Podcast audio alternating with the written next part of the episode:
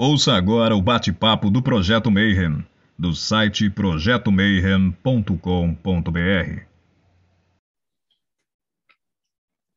Bom dia para você que é de bom dia, boa noite para você que é da boa noite, boa tarde. Se você está vindo, mas recebeu uma notificação, você não deve ter acreditado, porque hoje a gente vai conversar com um cara que mora no Acre, alegadamente.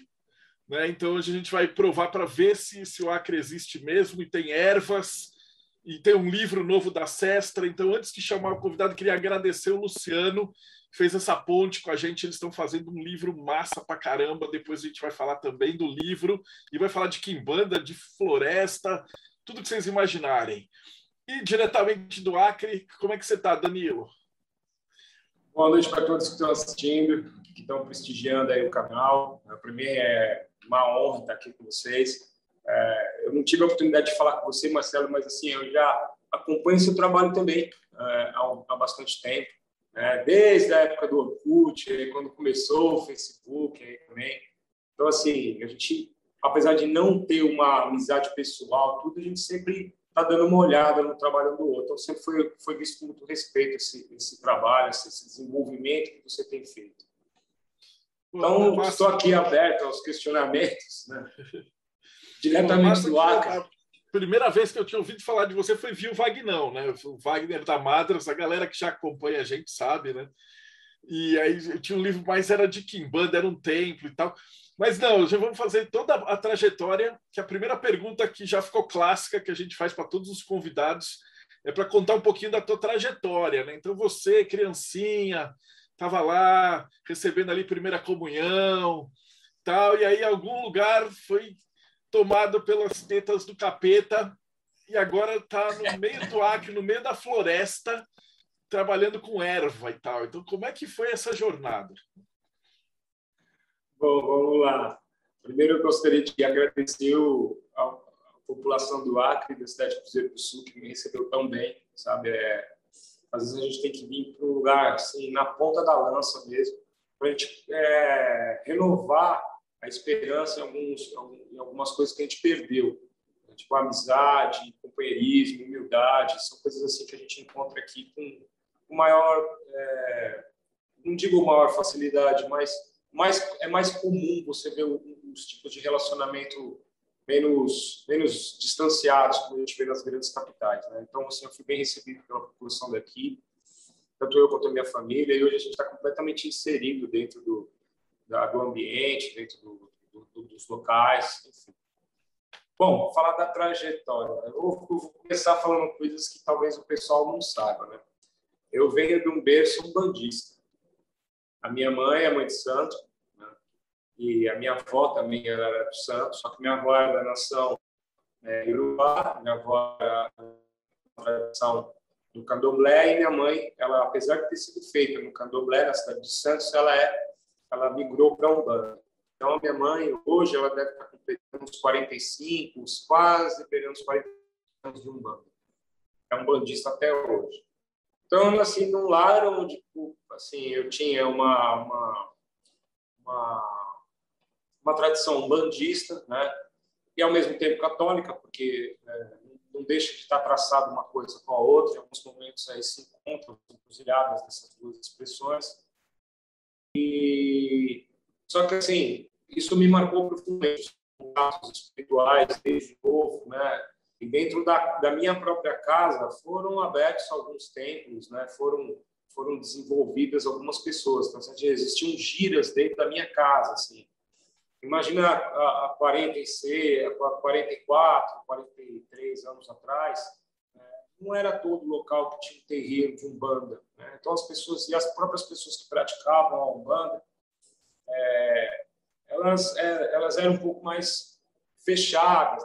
Me lembro que minha mãe ela tinha muito receio das pessoas do, do, serviço dela descobrirem que ela era bandista, para não começar um processo de preconceito muito pesado. Enfim, Acho que esse lance do preconceito existe é atemporal, na verdade, né? Mas eu vivi isso na pele com a minha mãe, com o pai. Então, assim, eu acabei ficando meio avesso é, no começo da minha juventude a todo esse processo. Em meados de 1994, é, de 90, é, de 93 para 94, eu comecei a, a, a, me interessar por, pela religião, pela fé, até como uma forma de eu me identificar, né? Porque é uma busca pessoal, é uma coisa que é latente dentro da gente. E o primeiro caminho que eu fui estudar foi o budismo tibetano. Então, inclusive, a gente teve com Sua Santidade Dalai Lama lá em Curitiba, quando ele esteve aqui. Eu tenho até umas fotos, uns registros lá com ele. E Lama Michel, logo assim, enfim. E a gente passou por um processo de estudo, mas ali também não me encontrei. Aí, eu, como, eu, como eu residia na cidade de Santos, acabei conhecendo uma, um grupo esotérico, né, que chamava é, Grupo Esotérico Ganesha, que era composto de, de, de pessoas que estudavam cura prânica, cristais, é, tarô, I Ching, enfim. E aí eu comecei a fazer uma série de cursos lá com eles. Né? Então, o primeiro curso que eu fiz foi de magia cigana, né, que eu fiz com a Denise. E depois que eu acabei o curso de magia cigana, eu, depois eu entrei no curso de tarô básico e avançado, e ali eu tive minha formação completa com tarô. E aí, depois disso, eu, eu participei de alguns grupos né, é, de desenvolvimento dessas, dessas, dessas, dessas naturezas, até que um belo dia, porque na, na livraria Ganesha, na, na, loja Ganesha, tinha uma, uma espécie de uma livraria que trabalhava com livros esotéricos em geral. Na época não tinha internet, né, é, era uma coisa um pouco, um pouco mais difícil o acesso que existe hoje, inclusive de livros. Né? Quem era quem, quem, quando a gente está falando de coisa de 25, 27 anos atrás, sabe que já era difícil ter um livro. Assim, né? A gente tinha muito documento datilografado, que vinha por carta, coisas desse tipo. A conversa com os grupos era através de carta. E aí eu tive acesso ao primeiro livro que me despertou a magia dentro de mim, que foi o Livro Proibido de São Cipriano Capa Preta. Todo mundo vai dar risada, né? Mas é verdade. Ali foi abrir um novo universo para mim e eu falei, putz, é isso que eu quero para minha vida. E agora, por onde eu começo? E aí começou a minha peregrinação desse conhecimento, conheci diversas pessoas, eu participei de diversos grupos fechados de estudo, e assim, é, até eu me encontrar, né, é, numa situação onde eu passei um aprendizado durante seis ou sete anos contínuos, né, com o mestre Delfonso José de Souza, e ele me, me iniciou, é, propriamente dito, nessa nessa senda que eu tanto procurava, que eu tanto desejava.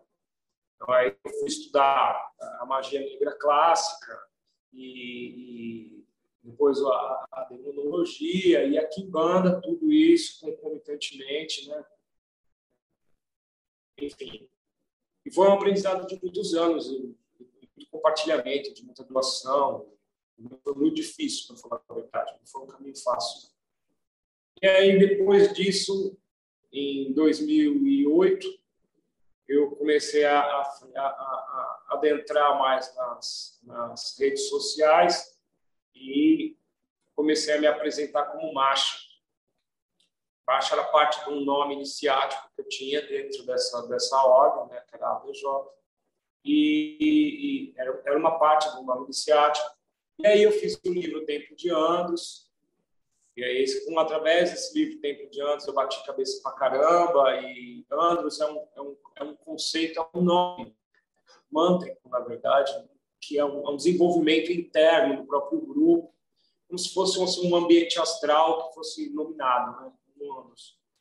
E, então, o tempo de anos seria um tempo interior, algo que está relacionado com um processo de construção interior mesmo. E aí, depois de, de, desse projeto estar desenvolvido, é, a Kimbanda começou a ter o chamado dela e eu acabei adentrando no caminho da, da Kimbanda, depois que eu tive um processo de preparação. E preparação, assim, só de reafirmação daquilo que eu já tinha aprendido antes, mas foi um processo de aprendizado, porque nada que a gente passa é em vão. Até que em 2000 e 2010 nós abrimos o templo de Kimbanda Marobas de Pantera Negra. E essa foi a trajetória até chegar no Pantera Negra. Bom, essa é parte da história. Essa, essa parte do Andros é que foi eu tipo, conheci, na verdade, eu conheci teu livro pela Madras, né? Mas aí, como é que você saiu da Quimbanda para ir para as ervas? Essa é a segunda parte também, né? Na verdade, não. Na verdade, é assim. É legal falar sobre o livro da Madras. Né? O livro da Madras, como eu estava falando com você, foi interessante, porque ao longo desse meu processo de aprendizado, a gente recebia muita coisa de forma fragmentada, Marcelo. Então, é, é, essa, tudo que a gente recebe de forma fragmentada, tudo que eu ia recebendo, eu ia é, transcrevendo para uma espécie de caderno. Então, como se fosse um caderno mágico, onde eu ia aprendendo certas coisas e eu ia transcrevendo a minha maneira. E o livro Tempo de Anos, é, na verdade, é, é uma, uma parte desse aprendizado que eu tive durante esse período de seis a sete anos, que eu estava inserido dentro da AVJ, e que eu transcrevi isso de uma maneira é, muito pessoal, uma visão minha muito pessoal a respeito daquilo que eu tinha aprendido. É, obviamente que naquela aquela época que aconteceu tudo isso, tinha um tipo de pensamento que eu já não tenho hoje. Entende? Foi um, um processo que a gente, como assim como uma grande serpente, assim como uma inurã, grande chibóia, a gente vai abandonando certas cascas para trás e vai e vai é, é, modificando o pensamento. Vergonha alguma de ter escrito isso, nada disso. É só é um, é um, é um, é um, um processo mais antigo, alguma coisa que aconteceu anteriormente a todo esse processo. E a, a própria Kimbanda também, né? Quando a gente, quando eu comecei a, a falar de Kimbanda, eu estava dentro de um grupo que é, modificou um pouco o padrão da Kimbanda, assim, é, colocou conceitos esotéricos que, que, que antes não eram falados. Não estou dizendo que fui eu que fiz isso, estou dizendo que eu faço parte do grupo que fez, da época que isso foi sendo inserido. Né? Então, assim, existiram vários caras que estavam fazendo esse trabalho de forma paralela, muitas vezes até que acabam se tornando rivais virtuais, muito bate-boca, muita muita briga, muito isso, mas que hoje, assim, de uma forma bem lúcida, eu falo para você, todos eles fizeram parte dessa transformação que ocorreu dentro da, da, da religião. E não há de se falar em trabalho de Kimbanda sem falar de erva. Então, quer dizer, eu comecei dentro do processo, o meu, meu processo iniciático foi foram através da, foi através da magia cigana e já existia a lida com as ervas. Aí depois disso eu, eu, eu passei pelos, pelos, pelos processos de aprendizado onde as ervas foram, foram acontecendo comigo ao longo dos tempos. E é, na Kimbanda, se você não conhecer a erva, você não conhece nada também. Você tem que conhecer as ervas, né? Você tem que saber lidar com as plantas, com ervas, não só com ervas, mas com cascas, raízes, sementes, é, flores, né? enfim, todo esse processo. Então é um contínuo aprendizado. E disso, todo esse aprendizado, ele foi muito importante para mim quando é, eu conheci a ayahuasca. Entende? A ayahuasca foi uma, uma espécie de divisor de águas para mim. Porque tudo isso que eu tinha aprendido, é, todo esse, toda essa bagagem que, que vem, vem, vinha sendo é, carregada no, no, no meu espírito, ele acabou tipo, algumas coisas foram meio que colocadas de lado, né? não descartadas, mas colocadas de lado, tipo, não, não são mais usuais para você no momento. E as ervas foram assim uma das poucas coisas que tiveram é, uma relevância muito importante dentro desse processo, essa transição que foi o, o, o estar inserido na ayahuasca. O começo foi muito difícil, Marcelo, porque como é que você fala de Kimbanda e ayahuasca junto? É, não é uma coisa que está, uma tradição não está diretamente ligada na outra. E a gente, de uma, de uma maneira nossa, sobre a nossa maneira, dentro do, da Casa de Pantera Negra, é, a gente acabava fazendo os rituais iniciáticos, e provavelmente deve ter algum iniciado que está aqui presente hoje, que não vai me deixar mentir, usando a ayahuasca. Então, a gente fazia. O, o iniciado ele, ele, chegava no ponto máximo do processo iniciático dentro do, do lá, já, já teve um que já se manifestou.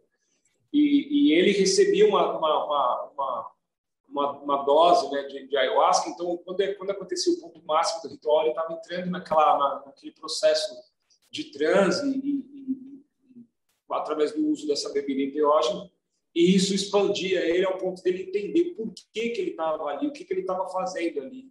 Né?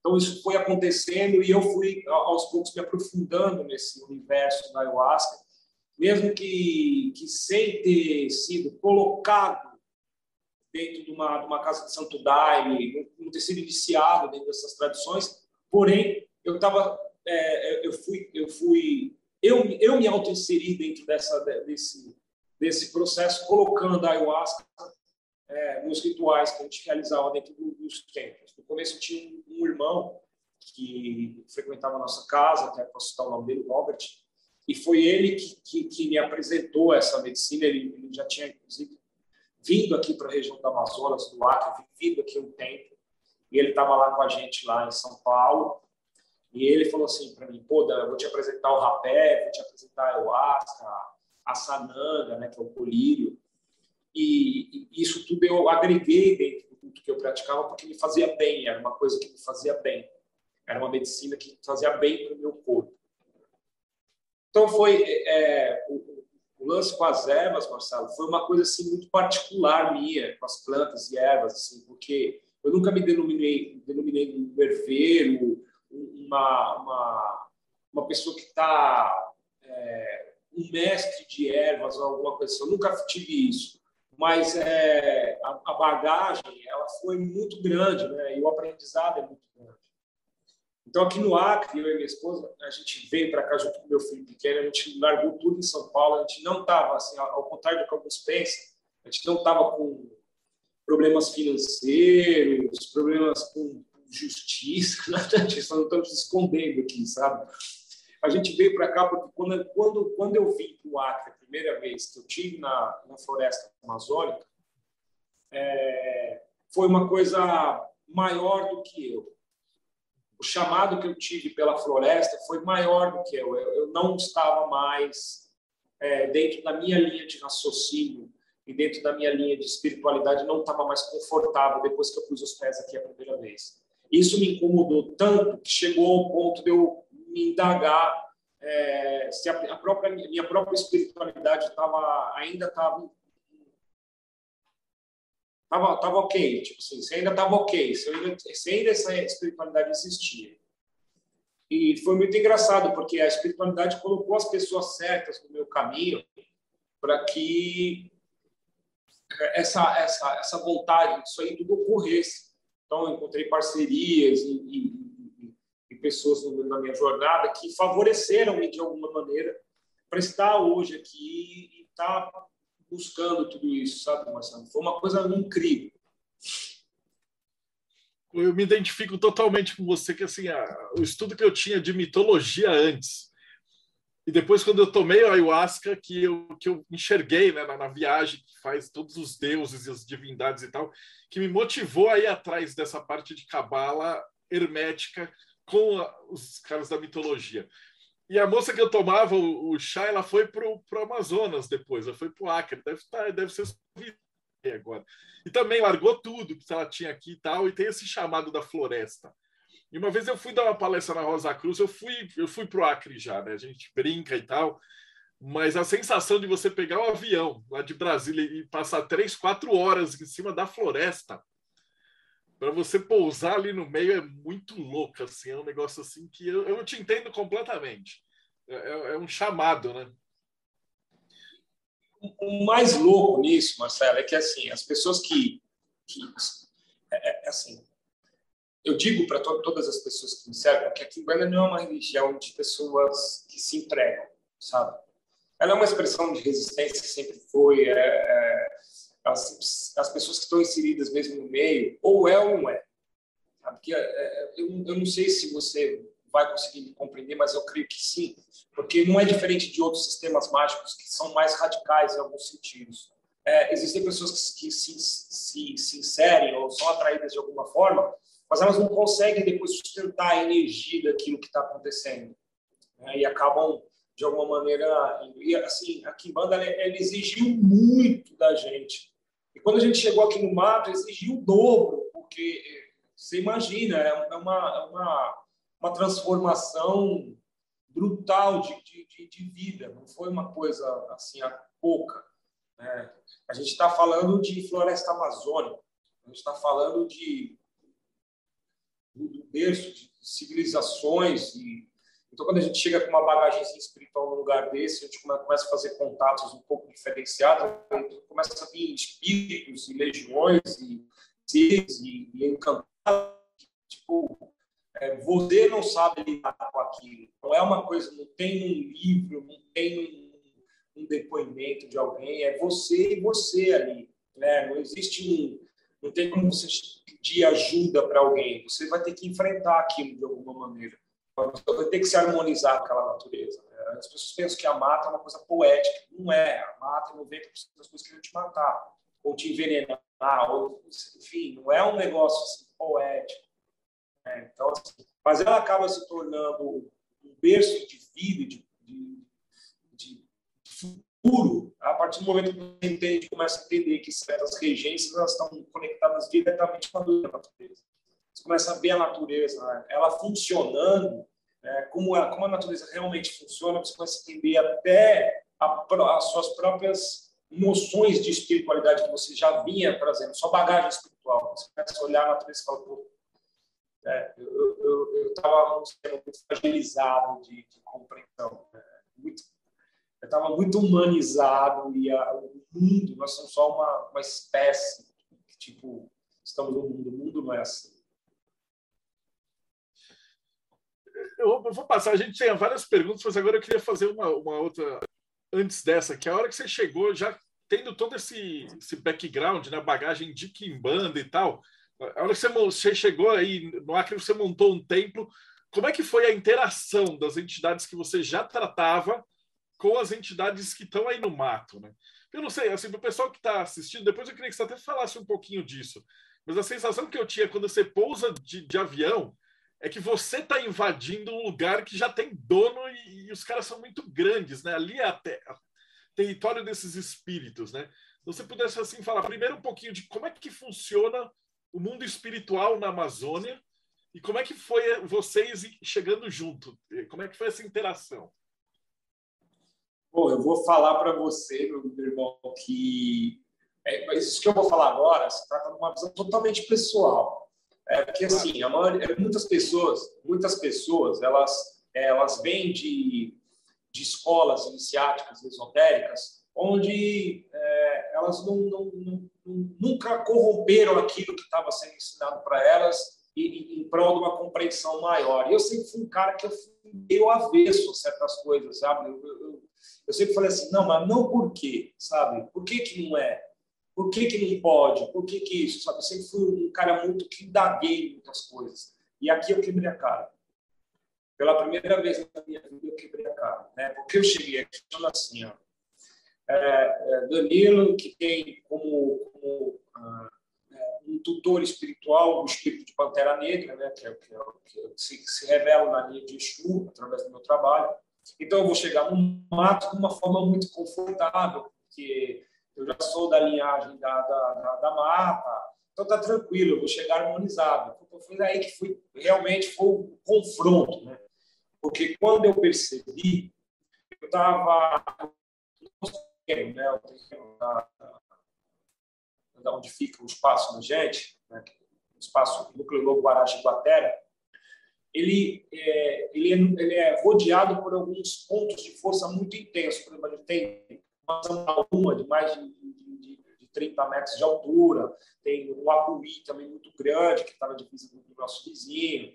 Então, assim, tem pontos de força muito intensos. E esses pontos de força têm guardiões próprios ali daqueles pontos de força. Então, existem espíritos que são rebeldes ao, ao próprio ser humano. Então, assim, é, existem é, é, é, encantados que se manifestam através, sabe, é, através de formas animais. Então, assim, lá é um lugar onde, é, pelo fato de você estar meio isolado e você não ver nenhum contato diferenciado de, de energia, você vê passando os espíritos assim à noite. Eles, eles passam. Assim. Não é uma coisa, não é um contato que você está vendo assim, tipo, quando você está num processo de expansão meditação, você não precisa tomar nenhum tipo de, de, de, de chá ou, comer uma erva mágica ou até mesmo entrar em meditação ou acender vela, nada disso. Você está ali sentado na varanda ali, às vezes, você vê o espírito passando. Então, assim, existem classes espirituais ali dentro que elas, é, elas até, de, de alguma maneira, cercam o trabalho espiritual que você carrega. Então, na verdade, nós é que temos que nos adaptar a eles e, de alguma maneira, a nossa própria espiritualidade teve que fazer os acordos para poder permanecer ali. Então, para a gente erguer certas afirmações dentro do, do espaço, a gente teve que ter um conhecimento dessas entidades, e aí, pior que você vai perguntar isso para quem? É, às vezes a gente pergunta para os irmãos que são originais aqui, eles falam algumas coisas, mas aí você vê que tem discordância de um e outro e tal e tal, e perguntar para um, um, um ribeirinho, aí o ribeirinho fala alguma coisa, então você tem que pegar todas essas pílulas que são dadas para você, bater numa shakeira e falar, vamos embora, vamos ver o que é. Né? Assim como, como, como foi a vida inteira, onde, onde a gente tem essa questão de, de conhecer alguma coisa. E aí a gente se deparou assim, é, bem diferentes, encantados muito diferentes. É, espirituais realmente obscuros do conhecimento. A gente vê pajés espirituais, vê, caboclos que não são da mesma linhagem, por exemplo, dos que manifestam-se na Umbanda, nem na Kimbanda, é uma coisa muito a-religiosa e muito religiosa ao mesmo tempo, sabe? É, então, a gente conheceu alguns nomes, algumas formas de, de, de contato, a gente foi buscando isso ao longo desse ano todo aí, para poder hoje ter uns dois nomes, três, para apaziguar a coisa, para a gente poder começar a trabalhar e adentrando para dentro do. E hoje está ok com eles ou ainda tem uns, uns cabra bravo lá? É, assim, para o trabalho desenvolver, a gente teve que fazer acordos. Marcelo, foi, não é assim. Né? A gente chegou aqui, a gente tava, tinha acabado de investir um dinheiro bem considerável para a construção do ambiente, teve uma enchente aqui que acabou com, tipo assim, é, cobriu o terreno inteiro. Então, é, naquele dia daquela enchente, eu já sabia que eu ia ter que, é, é, tipo assim, supostamente ir pedir licença para alguém que eu não conhecia. É diferente quando você vai na Umbanda, ou problema que banda, alguma coisa assim, vamos supor, você vai entrar na calunga, vai entrar no cemitério. Você sabe como faz para você entrar, para você pedir sabe quem é que está ali dentro, quais são os pontos de força, porque não vai mudar de uma religião para outra. Muda o conceito básico das religiões, mas, tipo assim, a trajetória espírito, física e elétrica, ela está ali mais ou menos no, mais ou menos no mesmo patamar. Tem que fazer isso, isso, aquilo, que o outro é. Um salto dá um tipo de espírito, outro, mas é aquilo dentro da floresta não tem um norte. Não dá para você achar que o simplismo de você colocar um pedacinho de fumo na boca da mata, um copinho, de uma, um coitezinho um caixão, não resolve. Pode resolver de você entrar e sair da mata sem morrer, mas não resolve o, o problema de, uma, de, uma, de, um, contato espiritual. E, são, e, e, assim, acho que até pela própria natureza da gente, né? Hoje, mais do que nunca, eu acredito que cada um de nós tem uma natureza energética própria, uma assinatura energética própria. E isso vai fazer com que os, os espíritos eles vão te ler de uma maneira diferente. Então, o Marcelo Deodébio, quando vai fazer uma evocação, nunca vai ser igual ao Danilo Copini, porque o Danilo Copini não tem o traço X e Y que o Marcelo tem. E o Marcelo não tem um X e Y que o Danilo tem.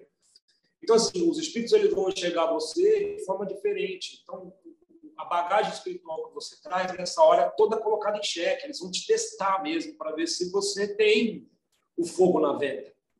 Né? Então, eles vão te levar limites que, que, quando você tem uma, um grau pequeno de espiritualidade, você já consegue identificar que esses limites estão estão sendo extrapolados. Não adianta tentar levantar muro, porque eles vêm por baixo, por cima, pelo lado, pelo vento, pela fresta. Então, Hoje está mais amena a coisa. Vou falar para vocês assim, hoje a gente conseguiu amenizar a coisa porque conseguimos identificar forças ali que ainda tem uma certa governança no ambiente. Mas é sempre uma relação muito difícil, tem regras próprias ali que a gente tem que seguir. Engraçado, vocês são os imigrantes, né? Aqui na, quando é, e a outra pergunta, a próxima pergunta que eu ia te falar, qual é a diferença de você tomar fazer uma sessão de ayahuasca no meio da floresta para fazer uma sessão de ayahuasca, digamos, aqui em São Paulo, né? Que aqui a gente está cercado, são outros espíritos, né? A gente tem os prédios, o concreto, tudo. Qual que é a sensação e a diferença, né? De fazer a, a essa comunhão com a é. ayahuasca aí aí no, no meio da floresta e aqui na cidade? Marcelo, eu vou te dar uma resposta muito verdadeira. Depende de quem está bebendo. Eu vou te falar o porquê. É, a ayahuasca é uma força espiritual muito introspectiva. Então, assim, é, independente de onde você esteja, a ayahuasca vai fazer seu olho olhar para dentro. É, então, assim, existem pessoas que vêm tomar aqui e, e, e às vezes sentem a mesmas mesmos efeitos das, de, de quando toma em São Paulo, porque como vai olhar para dentro, é para dentro que acontece a coisa. Então, não, não, obviamente que quando você está num ambiente sem interferências energéticas e elétricas, como a, floresta, assim, artificiais, não naturais. Quando a gente está falando de, de interferência, não é você está do lado de uma árvore de 500 anos, por exemplo, de mil anos, sei lá, não tem nem, nem noção de quantos anos tem certas árvores lá no terreno da gente, mas quando você está do lado de, uma imperatriz daquela, por exemplo, é um para-raio de mil anos assim, que está do seu lado, tipo, você fala, pera lá, tem alguma coisa errada aqui, sabe? Tipo, a energia já é mais... É, e principalmente no período noturno. Aí a coisa fica um pouco diferenciada. Mas depois que você passa por aquele processo, tu e mergulha, é, às vezes não tem tanta diferença para certas pessoas. Agora, para a pessoa que já tem um caminho espiritual traçado, né, aí ele vai sentir a diferença bruta nessa história. Né? Se você buscar a espiritualidade através da ayahuasca ou através da própria jurema também, né? quando se faz a jurema é, fazer máscara, alguma coisa nesse sentido, aí, aí muda completamente, porque você é catapultado para a espiritualidade daquele lugar. Então, você vai ter acesso a, a, a espíritos que antes você desconhecia. Eram, eram coisas que eram desconhecidas para você. Então, existe diferença nesse sentido. Agora, para o sentido de introspecção, de você beber ayahuasca num ambiente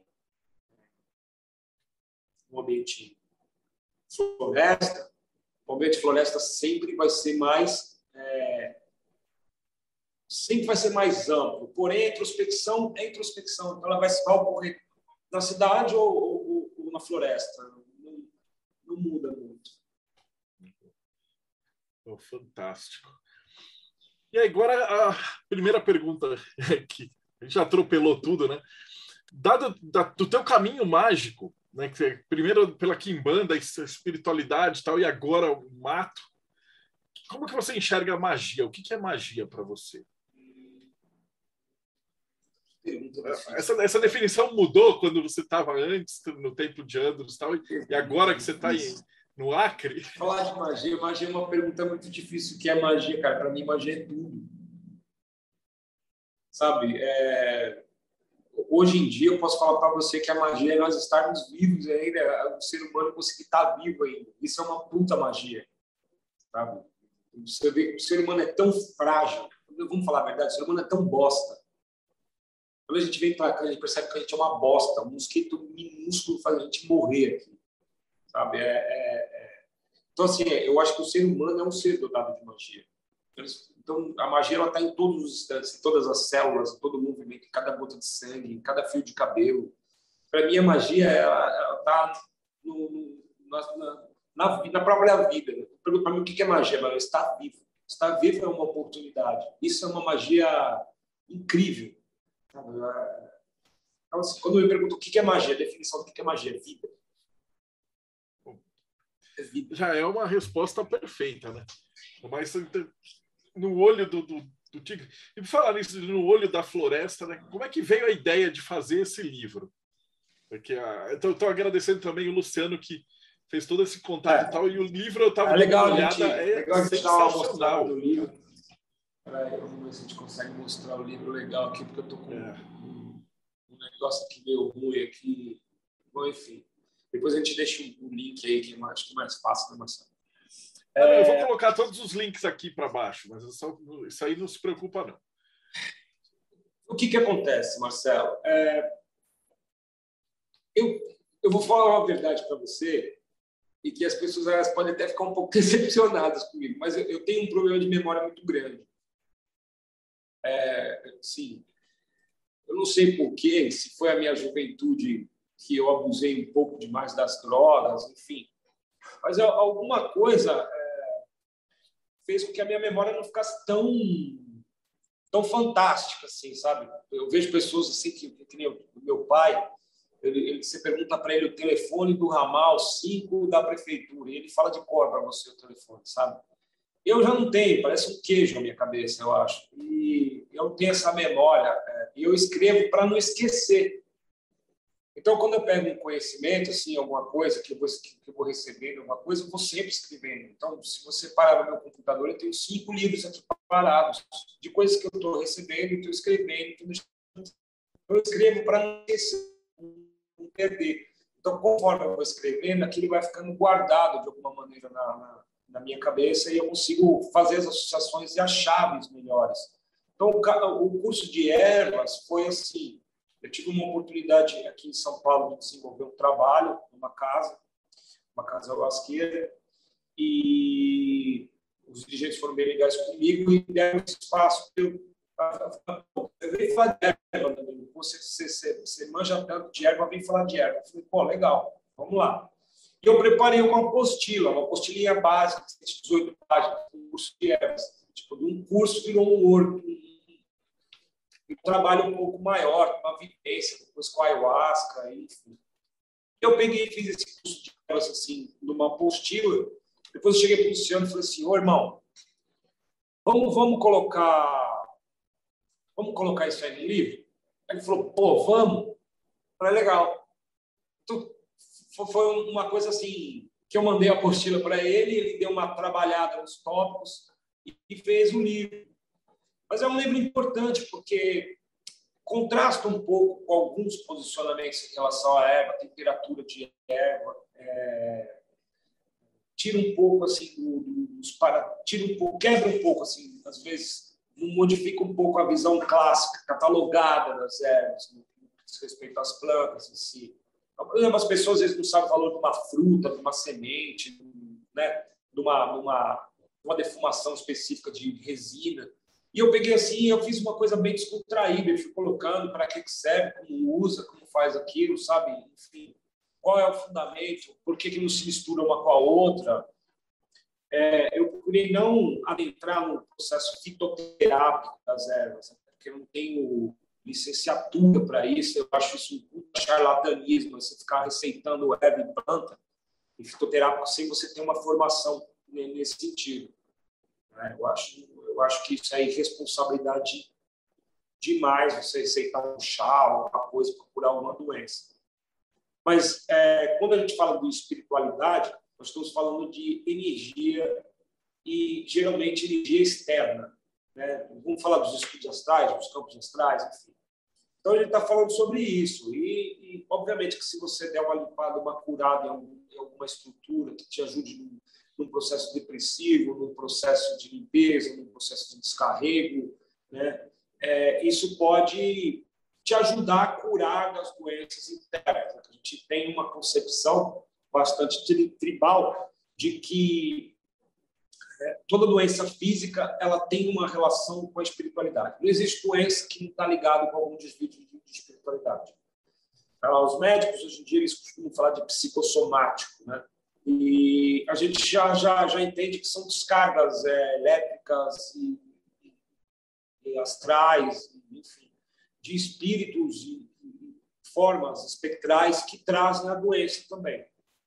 Esse é um conceito indígena que é bem interessante, que fala é, sobre a panema, né, que é uma coisa que você adquire ao, ao se alimentar de algum algum tipo de caça, alguma coisa assim, os espíritos acabam se vingando da pessoa, né, do, e, e, trazendo esse malefício para dentro do corpo. E existem outras formas, né, outras formas de, de, de, você receber isso, quando você cruza com determinados animais, quando você faz algumas coisas assim é, mais específicas. Então, comecei a pensar é, hoje a gente o ser humano é um grande consumidor de, de, de animal abatido. Nós somos é, carnívoros por, por, por gerações, vai. Quando esse animal morre, por que, que ele também não colocaria uma descarga nociva naquela carne, igual as caças fazem aqui? Porque ele não tem a mesma, a, a, a mesma energia é, predatória que é do animal? Não, ele, mas pode, eu, creio que isso acontece também aqui. Não é à toa que os antigos eles ensinaram, não sei se seus avós ou seus pais, Marcelo, ensinaram que você deveria rezar antes da hora da, da, da alimentação. E isso já se fazia como uma espécie de um banimento ali naquele prato para certas energias já não, não, subir junto com você, né? No momento que você estava comendo ela. Então, é, é, esses conceitos tribais que acontecem, de aldeias, né?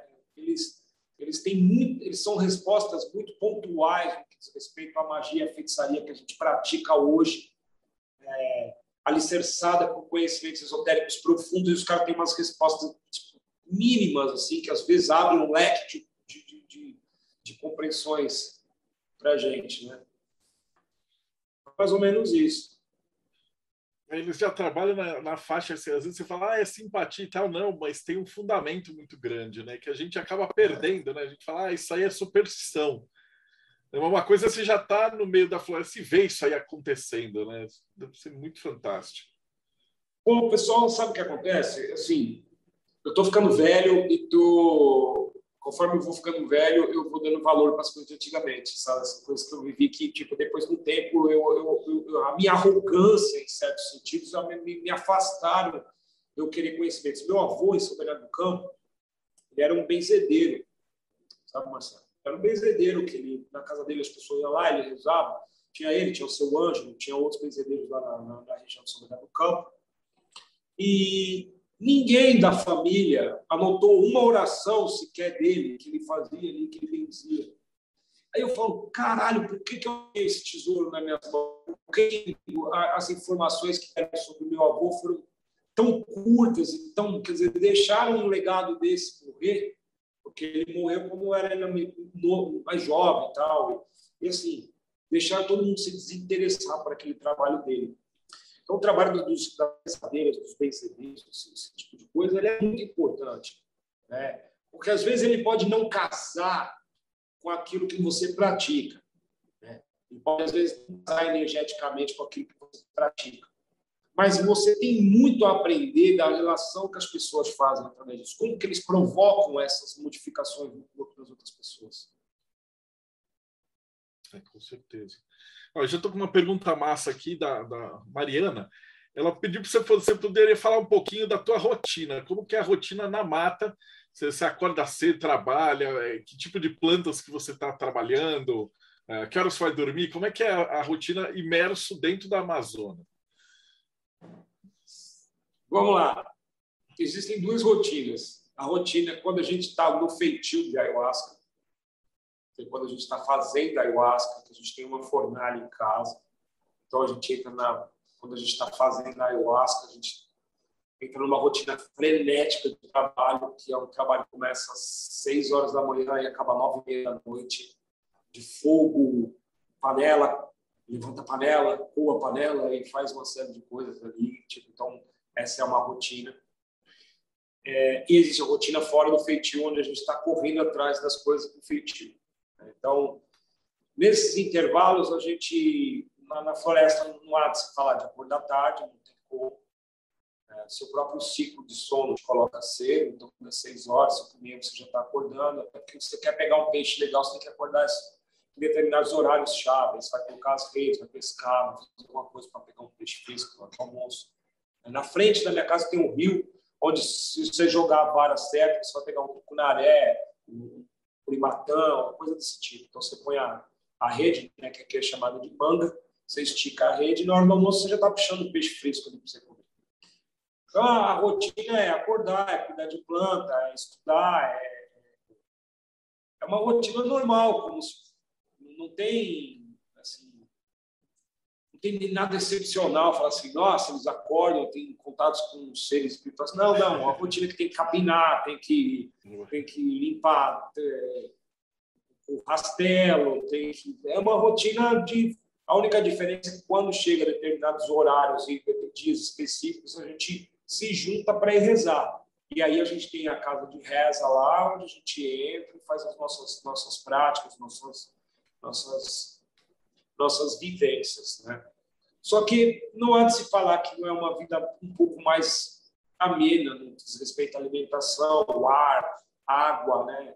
Então, assim, você está consumindo coisas é, livres de certos tipos de toxina, então hormônios, toxinas e uma série de coisas. Então, você acaba ficando mais saudável, né, assim, no que diz respeito a isso. Mas a gente tem que conviver com outras coisas, de dengue, malária, cobra venenosa, piranha, sabe? Não é uma coisa tão fácil e tão poética como as pessoas pensam.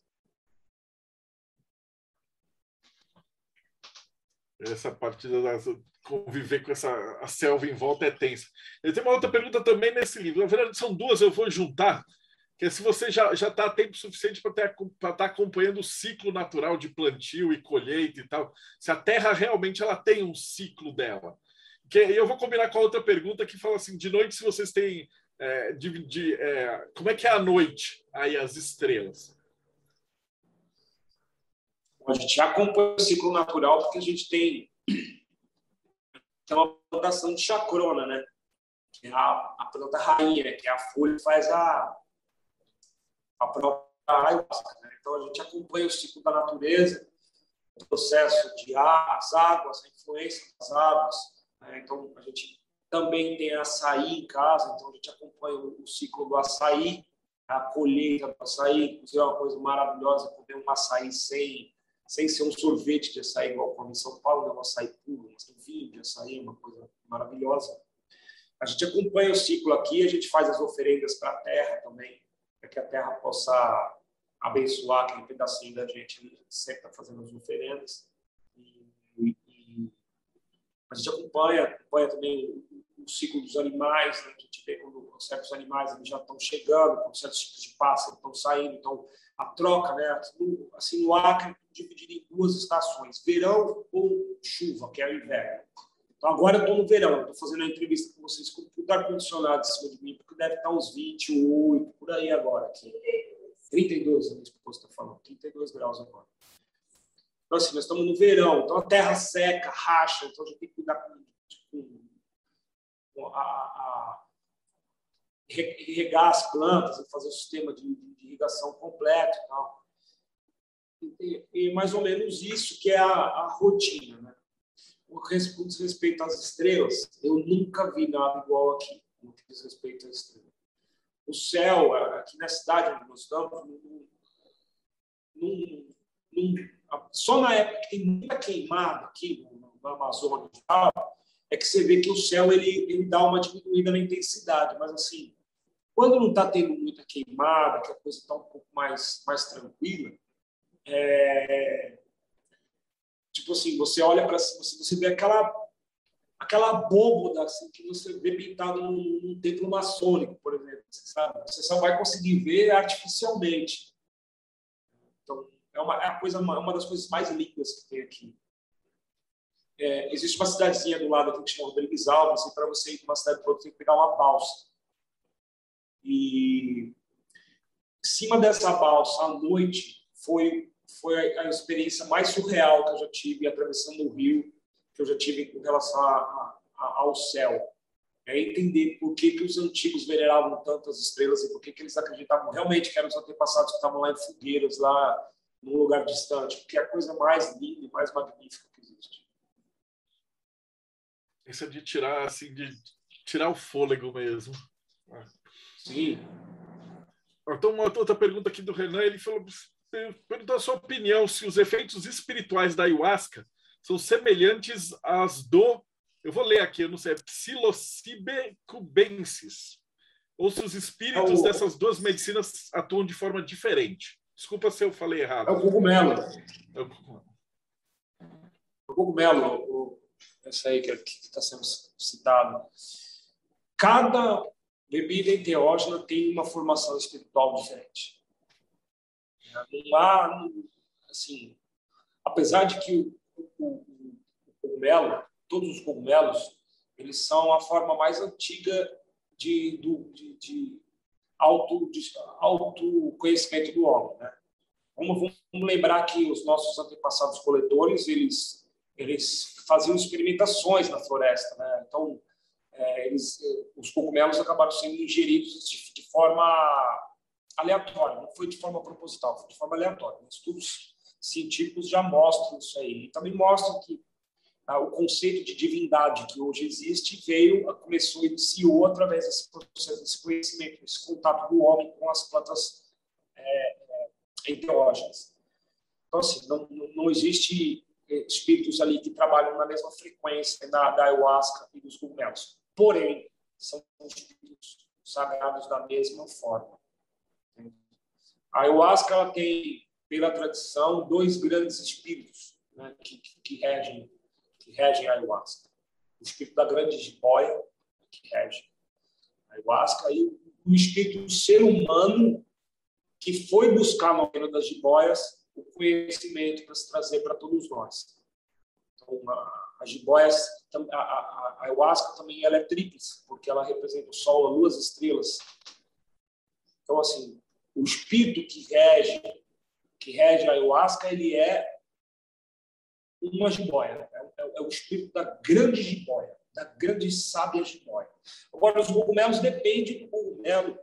Existem é, relatos de, de, de espíritos anciões que estão ali com eles, que são é, tão ou até mais antigos do que, do que esses outros descritos. Uma outra pergunta que também achei massa pra caramba da Lígia. Ela fala se tem alguma lenda da floresta que mais te chamou a atenção. Eu até vou complementar. Aqui na, na cidade grande a gente cresce, né, escutando folclore, tal, boitatá, essas lendas assim. Quando você chegou aí, você, você, conversando com o pessoal que mora aí, você escutou alguma lenda bacana ou chegou a ver alguma coisa? Um caos, né? Olha, uma das coisas que eu tenho um projeto, até a Lígia perguntou, eu estou agrupando uns contadores de caso e lenda para ver se eu consigo escrever um pouco da, das lendas aqui. É, tem a lenda do Caboclinho do Rio, tem várias outras lendas. E, e assim, o gozado é que é, você vê algumas, ouve, vê algumas coisas que você consegue, tipo, ter uma similaridade com isso. Né?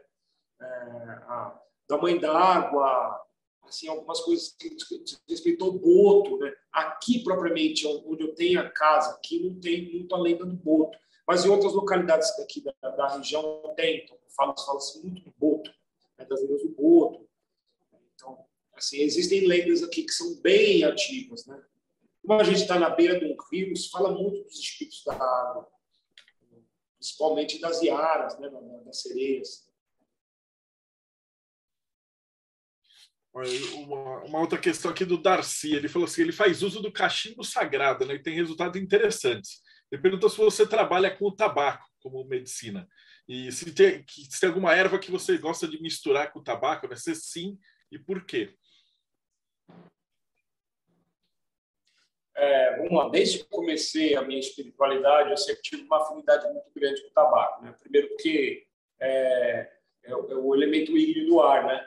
O tabaco ele não é usado só dentro de uma expressão X ou Y, ele é usado dentro de quase todas as expressões que trabalham com os espíritos. Creio eu que, tirando algumas expressões como o, o espiritismo, clássico, alguma coisa desse tipo, as outras todas que têm pé na África, né? na verdade, todas elas vêm com, com essa força do tabaco. O tabaco em si é um grande, é um grande agente de elevação, né? é um grande agente que eleva a oração. Então, desde aqui até em outras tribos, em outras aldeias, é, dentro do xamanismo tribal, o xamanismo já é uma palavra que já é tribal. Né? Quando a gente fala de xamanismo tribal, é o xamanismo que não tem, não está conectado ao neo-xamanismo. Então, é um xamanismo que admite o fato, por exemplo, de você crer em outras deidades de outras épocas e entender a tribalidade daquilo. Então, tipo, vamos colocar assim: você gosta muito de mitologia, Marcelo Deodebo gosta de mitologia, então ele acredita na mitologia egípcia, por exemplo, tem uma, uma, uma adoração pelos, pelas deidades egípcias. É, nós entendemos, né, eu e particularmente nosso grupo que está aqui trabalhando, que é, trata-se de uma cultura tribal. Entende? Trata-se de uma, de uma energia tribal, que ela vem, né, ela, ela, ela, ela tem pontos de início em, em civilizações antigas e tudo isso. Então, ela tem um traçar com outras culturas. Não que isso seja uma necessidade, sim uma opção. Então, o tabaco ele, ele é usado assim, por nós e a gente mistura ervas com tabaco, cria um, um fumo específico, mas a gente tem alguns fumos específicos para algumas coisas diferentes. Então, quando a gente vai trabalhar para defesa, a gente usa algumas ervas de defesa junto com o tabaco. Quando a gente vai trabalhar para atração de algumas coisas, a gente usa algumas ervas do tabaco. Às vezes a gente quer trabalhar com uma ancestralidade mais profunda, a gente usa resinas. No tabaco, por exemplo, o próprio, próprio breuzinho da Amazônia. Enfim, esse tipo de, de, de coisa a gente trabalha assim. Então é isso. fantástico. Uma pergunta do Francisco, também massa, viu? Que essas, as entidades que acompanhavam o teu trabalho antes, né? Se você teve alguma mudança nelas na transição do meio urbano para o meio florestal. Sim, teve, teve sim. Se eu falar que não teve, está tudo igual, estou mentindo. É, elas tiveram que se adaptar. Né? É, principalmente entidades que trabalhavam no reino da lira, que é o, o, a própria cidade, o desenvolvimento, os bancos, os bares, né? toda aquela movimentação urbana ali, aquele, aquele, aquela expansão urbana. Aí, de repente, você pega espíritos dessa natureza que se alimentam de fontes que estão nessa natureza e joga no meio da Amazônia, cara. Sabe? Tipo, você não se torna mais uma fonte para isso. Então, você tem que criar fontes artificiais para esses espíritos poderem treinar energia para trabalhar contigo. Mas, óbvio, você tem que mudar algumas coisas. A gente já está é quase chegando no, no finalzinho. É, eu ia falar um pouquinho do livro, né? Como é que o pessoal faz para apoiar o livro? Como é que eu não consegui o Luciano? Na verdade, o livro, na verdade, o livro ele já já está publicado. Então, assim, quem quiser vai entrar lá no site da Via Sestra, né? ou procurar o Luciano nas redes sociais da Via Sestra. Desculpa, é, não é pela Via Sestra esse livro. Esse livro é pela editora. Deixa eu fazer assim, eu acho que é assim. Vamos ver se você consegue ver. Devaini, né? Pela editora Devaini ele. Então, assim, quem quiser, entre em contato, o Luciano está lá, o Luciano direitinho, ele manda, ele sabe, ele é um cara caprichoso, ele faz marcador de palha. Eu sei que você também tem uma editora que é muito bacana, né? Demo, né? Essa editora, Marcelo? É a Diamond. Diamond, é. E, e também tem, trabalha com esse mesmo capricho, com essas coisas assim, bem. É uma sério a arte de ler, né? É uma sério a arte de ler. Aí eu, eu, eu colocou aqui o, o, link da editora Via Sestre, também. Então é só entrar em contato com ele, o preço está acessível. É um livro que ajuda a gente, de certa maneira, aqui, porque é, apoia a gente continuar com outros projetos, para a gente publicar um livro que seria praticamente impossível. Mas se a gente não tivesse os parceiros daí para publicar um livro, seria uma, uma, uma, coisa impossível. É impossível distribuir daqui, onde uma caixa de um quilo custa 100 reais para mandar para São Paulo. A gente precisa ter as pessoas daí que são parceiras para poder fazer isso. Mas é incrível, né? A parceria e, e como está dando certo. Eu e ele já estamos trabalhando há anos juntos sabe? Não tem nenhuma reclamação de pessoa comprou com ele, não tem problema, nada disso. É muito bacana. É, ele falou aqui que ele estava tá na estrada, então ele não, não conseguiu pegar o live, mas sem problema, eu vou passar os links. O Rodrigo colocou a Via Cesta está tendo uma, um financiamento coletivo. E se por acaso você estiver assistindo esse programa no futuro, eu vou deixar o link da, da, do site da Via Sestra e dos outros livros. Né? E onde é que a gente consegue te achar em rede social? Se bem que praticamente não dá mais para te achar em rede social, né? A internet aí é a lenha. Quase não fico agora em rede social, né? mas dá para dá falar com a gente sim. Ainda tem o Facebook, que é, é Dan Copini. Tem o Facebook da Pri, que também é Pri Copini, que é da minha esposa. É, que também tipo responde né, por nós. Tem lá o, o, no Instagram, né, uh, Núcleo Lobo Guará Guatera, que também tem lá toda, toda a caminhada da gente. Ó, eu vi aqui é, o William para fazer uma visita aqui no Acre. Estamos abertos à visitação, né? Quando assim para pequenos grupos a gente consegue ter, ter uma estrutura aqui para receber as pessoas, temos algum, alguma estrutura para receber e as pessoas viverem com a gente aqui o, o processo, né? Ir numa aldeia com a gente e, e, e fazer tudo isso. Tem o site de cursos da gente que é o Lobo Guará, cursos Lobo Guará, que é a gente ali tem um curso de xamanismo tribal, tem um curso de, de ervas também, a gente deixou o curso de ervas lá também. Então, assim, é bem interessante esse trabalho que a gente está fazendo. Toda a renda desse, desses, desses trabalhos tem sido investidas dentro do. do... Ó, tem um fala aqui que setembro vai estar aqui com a gente. É assim. E toda a renda que a gente está trabalhando nesses cursos, que está sendo investido no espaço da gente. Não foi fácil a gente fazer isso aqui, Marcelo. Você imagina você tem que transportar material de construção, né, mesmo que seja madeira e alguma coisa, móveis, tudo dentro de um barco de 8 metros. Você colocar uma geladeira, uma máquina de lavar, tudo isso dentro de um barco, assim, tem que ficar para dentro do rio com todos com móveis, com isso, com aquilo. Então, assim, a matemática para chegar às coisas nesses lugares, elas são difíceis, elas não são fáceis. A gente está acostumado a ter uma equipe de mudança que vai buscar mudança de uma casa para outra com a gente tal ou até de um pequeno grupo. A gente tem uma facilidade para pegar uma caixa de papelão, né? Se não tem tanto, a gente chega num lugar, tem uma caixa de papelão, se não tem, compra.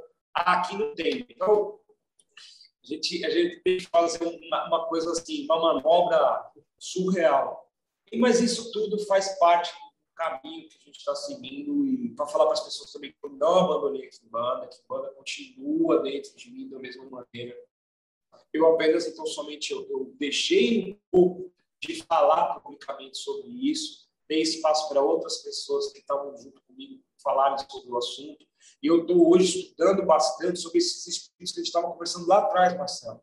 Só uma diferença, porque, assim, falar sobre algumas coisas, assim, por exemplo, nós temos autores incríveis que falam sobre espíritos, sobre espíritos da floresta, de, de misticismo, de, de folclore. Não sei se você conhece o Rafael Moleto, conhece ele? Sim. Então, falar sobre esse espírito. Tem autores e, pessoas que estão falando sobre isso.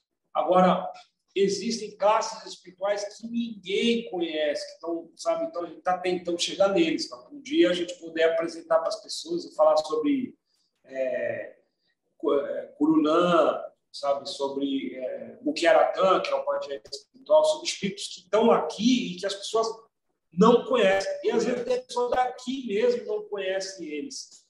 Então, a gente está resgatando alguma coisa antiga para fazer um trabalho um pouco maior. E é óbvio que tudo isso também se traz para. Então, deixa de ser um culto tribal também. Então, a gente tem deixou de lado um pouco certos aspectos, então abrindo a mente para trabalhar com outros aspectos também. É, essa, essa parte é maravilhosa. Esse trabalho que vocês estão fazendo, acho que é fenomenal. Assim, então você que está assistindo, escutando a gente, cara, vai atrás desses livros. Eu estou esperando já esse livro aí da, das entidades. E também, assim que acabar a pandemia, quero ver com a Prida a gente fazer uma visita aí, que eu tô louco para passear nessa balsa Deixa de noite. uma coisa para você. experiência maravilhosa. Não, surreal. E se a gente pagar para a balsa, uma balsa particular, dá para a gente parar no meio do rio ainda. Ah, é, mara, e nesse rio aí, nesse rio que eu estou falando para você, de dia você vê os botos pulando. Putz.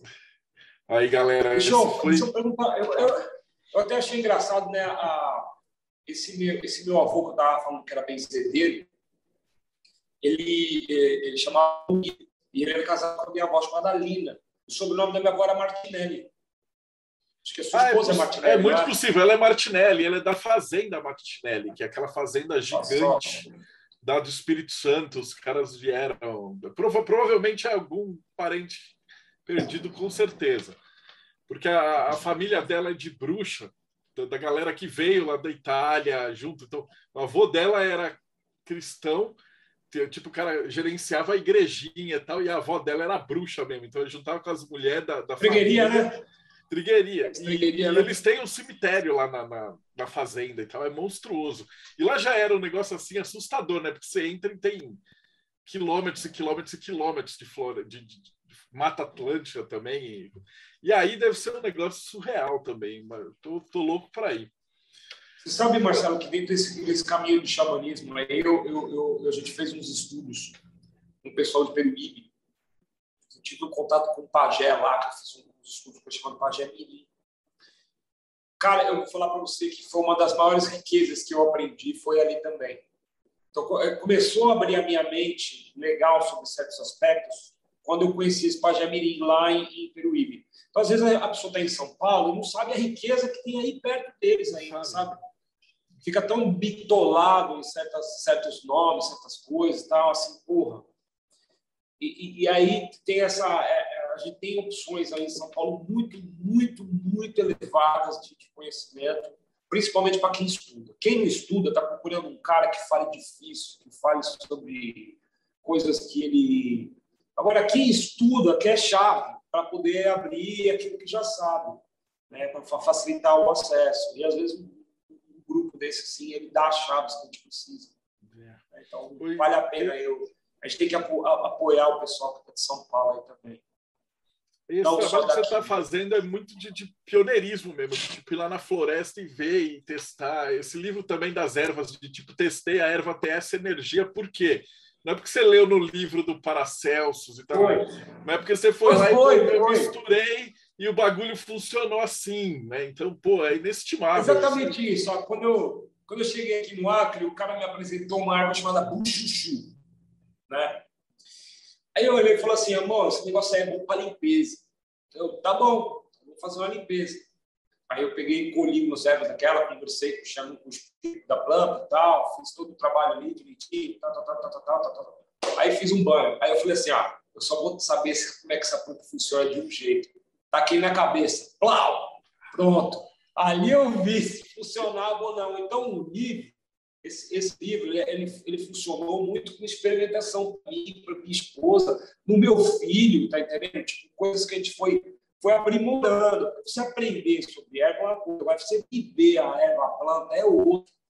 É sabe? Você saber colher, saber, saber é outra coisa. Então, assim, eu sou só um direcionador quem vai ensinar ele é a planta. Tem essa. Só dou um caminho ali, ó. Não é mais ou menos assim. Você vai lá e vê. É isso aí. Cara, assim, uh, é, o Bruno está lembrando, na verdade, tem duas perguntas antes da gente encerrar. Então, é, a primeira é que conselho que você daria para alguém que está começando, o cara assistiu a gente e falou, porra, a ayahuasca parece ser legal e tal, né? Que conselho você daria para o cara que está começando, assim, para ele começar legal e para ele não cair numa roubada? Caramba. Mano, a ayahuasca, ela não é legal. A pessoa tem que entender uma coisa. A ayahuasca não é balada. A ayahuasca não é sociedade alternativa. A ayahuasca não é, não é, é dança do ventre. A ayahuasca não é nada disso. A ayahuasca é um compromisso com a divindade. A ayahuasca é um compromisso com a elevação espiritual. Então, todo caminho de elevação espiritual é duro, é difícil. Então, o conselho que eu dou para a pessoa é: se você tem certeza que você quer evoluir de alguma maneira, primeiro você procure se informar sobre aquilo que você vai estar construindo.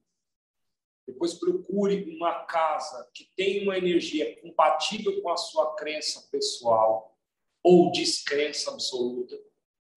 Né? É, estude sobre essa casa, sobre as pessoas, e aí sim se entregue no ritual. Porque é, é, as pessoas que vão beber ayahuasca, se não for na primeira, na segunda, na terceira, elas vão conviver com uma peia.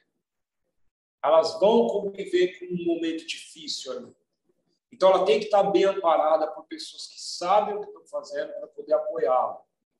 Também falar publicamente que a ayahuasca não é para todas as pessoas. Existem casos onde as pessoas não podem beber ayahuasca, sabe? Onde precisam ser analisadas por profissionais com um pouco mais de zelo, de cuidado, de atenção. Essa história de que a ayahuasca é para todos não é. A ayahuasca ela é para pessoas que não têm certas restrições. Então, assim, procure se informar direitinho, mas o que eu posso falar com a ayahuasca é que se mudou o meu caminho, o caminho de qualquer um, entende? É, é, se mudou a minha, a minha forma de enxergar o mundo, ela vai mudar a forma de qualquer um. Então, assim, procure bons profissionais, existem vários, várias pessoas que estão mais adaptadas com a forma com que as pessoas trabalham. Deem preferência sempre para os povos originários, ou para aqueles irmãos que estão apoiando os povos originários, porque neles é que vem a bebida, neles é que vem o conhecimento, neles é que vem as canções que, que motivam. Porém, não, não, não, não, não excluam ou achem que está errado aqueles que seguem a doutrina do Santo Daime, aqueles que seguem a barquinha, os universalistas, nada disso, porque eles também possuem conhecimento suficiente para poder estar ajudando as pessoas. Então, esse é o meu recado para quem vai tomar a primeira vez. Se entrega, vive, entra um, sai outro.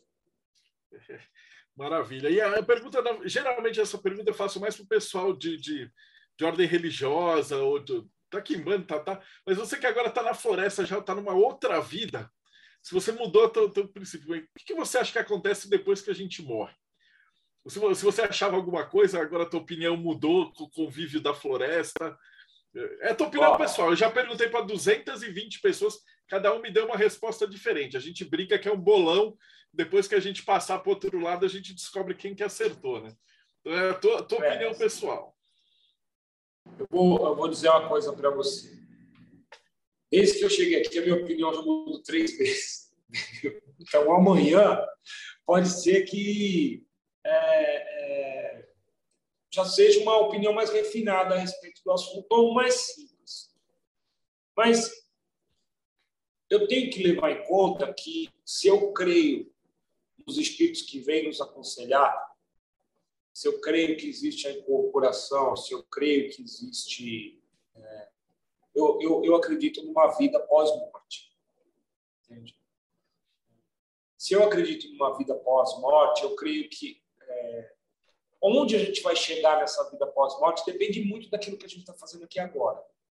Mas não pelos atos físicos propriamente ditos, mas pelas mudanças internas que você tem. Porque quando você passar para o outro lado, os dilemas vão ser muito mais internos do que externos. O que você praticou aqui fica aqui, meu. É que nem aquela história, fez em Vegas, fica em Vegas. Sabe? mas aquilo que você vai levar dentro de si é, é, é, vai ser o peso na balança que vai te fuder ou vai te libertar lá do outro lado.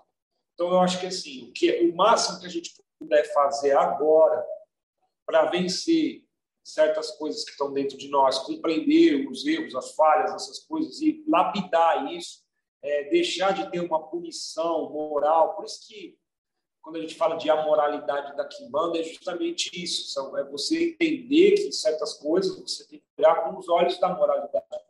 A não levar o peso e as consequências disso quando você parte desse mundo. Então, se você tiver isso bem definido dentro de si, e eu, eu, eu, vou usar um exemplo real que aconteceu. Dentro da minha casa, a gente recebeu uma pessoa, a gente conhecia muito bem o caminho dele, mas depois a gente veio a conhecer. Ele tinha 12 homicídios nas costas, Marcelo. 12.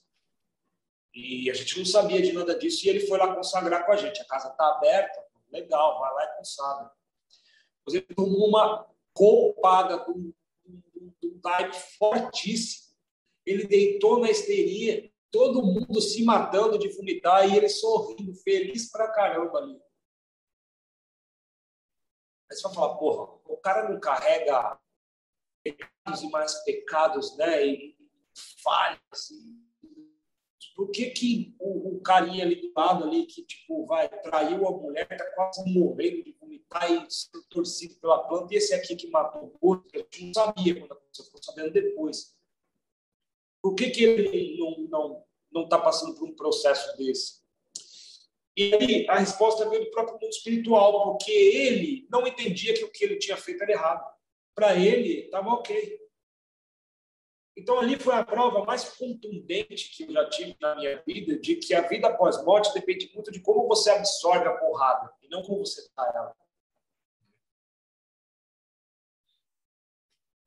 Mais ou menos por aí que funciona a coisa.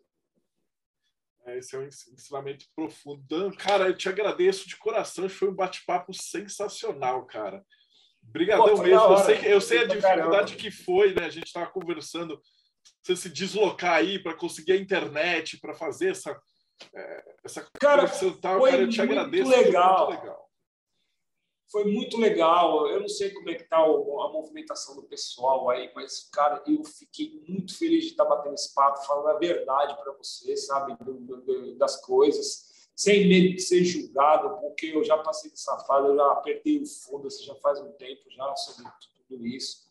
É, não sou um cara que tenho que fica mascarando que vários momentos na minha vida foi na minha própria astrologia ali que eu resolvi certas coisas. Bati a cara para caramba em muro duro para chegar a um resultado decente em algumas coisas. É, é, fui fui vítima, vitimizei, é, fui algoz, é, errei pra caramba no meu caminho, tem um monte de gente que eu queria pedir tem um monte de gente que eu queria mandar tomar no cu, mas, desculpa o palavrão, mas é, acho que no final da reta a gente olha para o caminho da gente e fala, eu tenho oportunidade ainda de de andar, porque a estrada é longa ainda, dá para andar um monte de tempo aí, vamos tentar dar uma arrumada nessa, nessa, coisa toda, nessa bagunça toda que a gente fez aí, liberar um pouco essa dia. Então, eu digo que todos os caminhos espirituais são lindos, todos eles.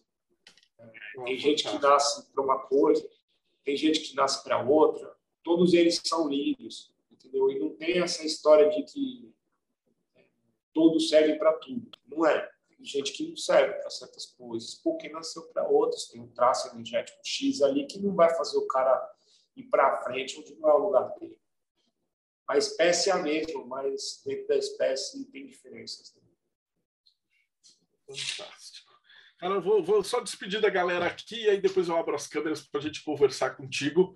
Então, se você está acompanhando, então não esquece que vai no site da Via Acesso e no Catarse. Se você tiver no futuro, dá um, compra esse livro. E sim, a gente, eu vou te chamar depois, Danilo, assim que você terminar esse outro livro das lendas, que a gente vai, vai, vou encher o saco do Luciano para publicar. Isso aí acho que é um negócio que tem que ser feito, né?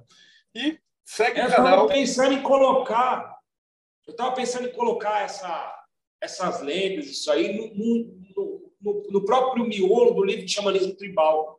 Entendeu? Eu estava querendo fazer um negócio desse, sim, né? Porque é, a gente acabou partindo para um caminho onde a gente está seguindo adiante a coisa, né? É, vamos buscar informação e, e, e, vamos derrubar mais esse, esse obstáculo aí que existe de, de não querer ter o um novo, né? Ninguém quer buscar o novo, mundo está confortável com aquilo que já está codificado.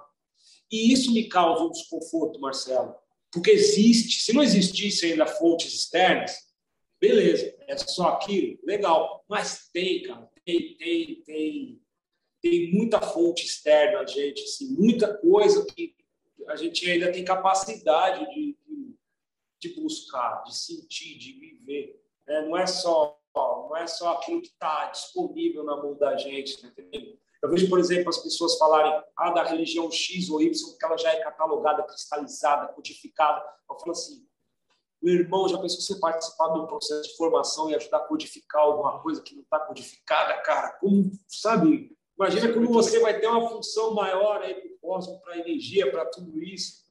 É, é, é sensacional. Fico imaginando os nossos antepassados como decodificaram aqui em banda, né? Como eles começaram a, a a dar as alcunhas, né? Imagina o cara lá na senzala, lá sem luz, sem nada, no lampiãozinho, na tocha, lá incorporando os espíritos lá, e vindo um espírito rosnava e dançava igual o Mulu. Eles falam, mas é o que está ali, entendeu? Tipo uma coisa desse tipo.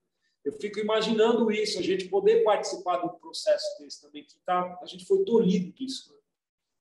É, esse processo eu acho maravilhoso, cara. Você está tendo uma oportunidade aí, acho que única, cara, de estar tá em contato com esses seres no meio da floresta que está tão perto e tão longe da gente, né? Vai ser massa. E com é, certeza pessoal, aí a gente vai voltar de novo contigo aqui. Que o pessoal conhece a Disney, conhece um monte de lugar, vai, sabe, vai na Patônia, mas não conhece o Acre, cara. O Acre existe, está aqui, o cheio de dinossauro, é muito legal. Massa, gente. Se você tá, caiu de paraquedas aqui, não esquece, tem mais 200 entrevistas. Também a gente entrevistou galera de Enteógeno, de Quimbanda, de Jurema, de tal. Então dá para comparar tudo. E acompanha. E a gente se vê no próximo bate-papo Mayhem.